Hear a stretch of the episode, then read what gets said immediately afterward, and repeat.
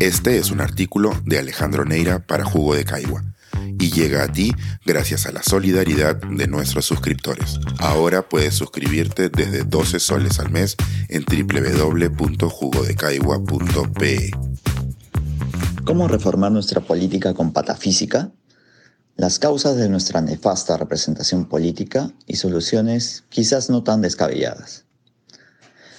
Cualquier solución a una reforma política pasa por un cambio en el sistema de representación, cuya historia ha sido bien resumida por el historiador peruano Carlos Contreras y más recientemente por Iván La Negra, en lo que el actual secretario general de Transparencia acuña como travesía democrática en la serie de ensayos Nudos de la República del Bicentenario.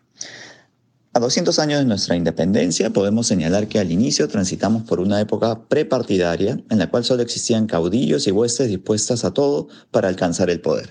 Una edad de oro para aventureros, militares y conservadores que pese al cambio de régimen solo estaban preocupados por mantener sus privilegios, como siempre. Luego, tras la creación del Partido Civil poco antes de la Guerra del Pacífico, pasamos a una etapa en la que los partidos solo representaban a las élites y a los poderosos, como siempre que además eran los únicos que podían votar, conforme a nuestras limitadas reglas democráticas. La gran reforma de partidos pasó por la creación de los partidos populares en la segunda y tercera década del siglo XX. El APRA y el Partido Comunista, pero también el fascista Unión Revolucionaria. Los partidos, incluso los populares, se convirtieron con el paso de los años en algo similar a lo que habían soñado, como siempre, las élites, una caja de resonancia de sus intereses y deseos. Los dueños del Perú se dañaron también de los partidos, y cuando estos se alejaban de sus intereses o se hacían demasiado democráticos, apoyaban golpes de Estado, salvo el de Velasco que surgió en un momento quizás más complejo de nuestra historia. Sin embargo, más recientemente llegamos a una etapa que explica por qué nos quedamos sin partidos nacionales, o mejor dicho, por qué los partidos en la actualidad ya no representan más que intereses subalternos, corruptos e informales. La confluencia de una cleptocracia convertida en partido, como fue el APRA tras su primera victoria política, ya desaparecido su líder fundador, como el surgimiento del terrorismo y un verdadero movimiento antipolítico y popular como el Fujimorismo, crearon un sistema en el que los partidos perdieron relevancia.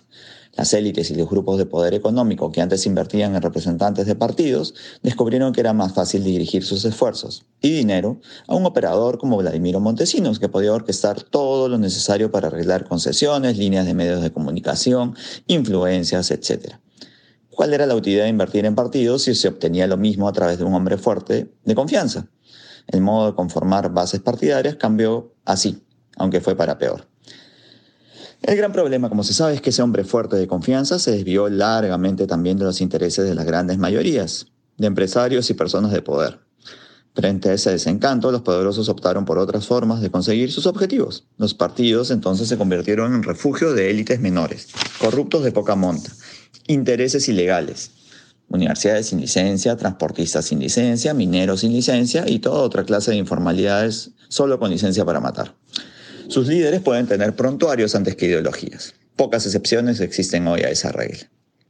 Los partidos así no, representan más que a unos pocos y la gente solo se acuerdan de ellos cuando hay elecciones. Nadie quiere formar parte de un partido. Las élites y las clases ilustradas los desprecian. Decir que alguien forma parte de uno de ellos es prácticamente una forma de autolesión. Frente a este problema, la patafísica podría dar una solución sencilla y sincera. De una vez y por todas renunciemos a la existencia de partidos.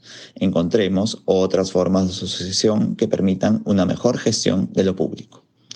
Así, en lugar de representantes de partido, propongamos una sofocracia, aunque ya sabemos que a nuestros intelectuales tampoco les gusta trabajar para el Estado.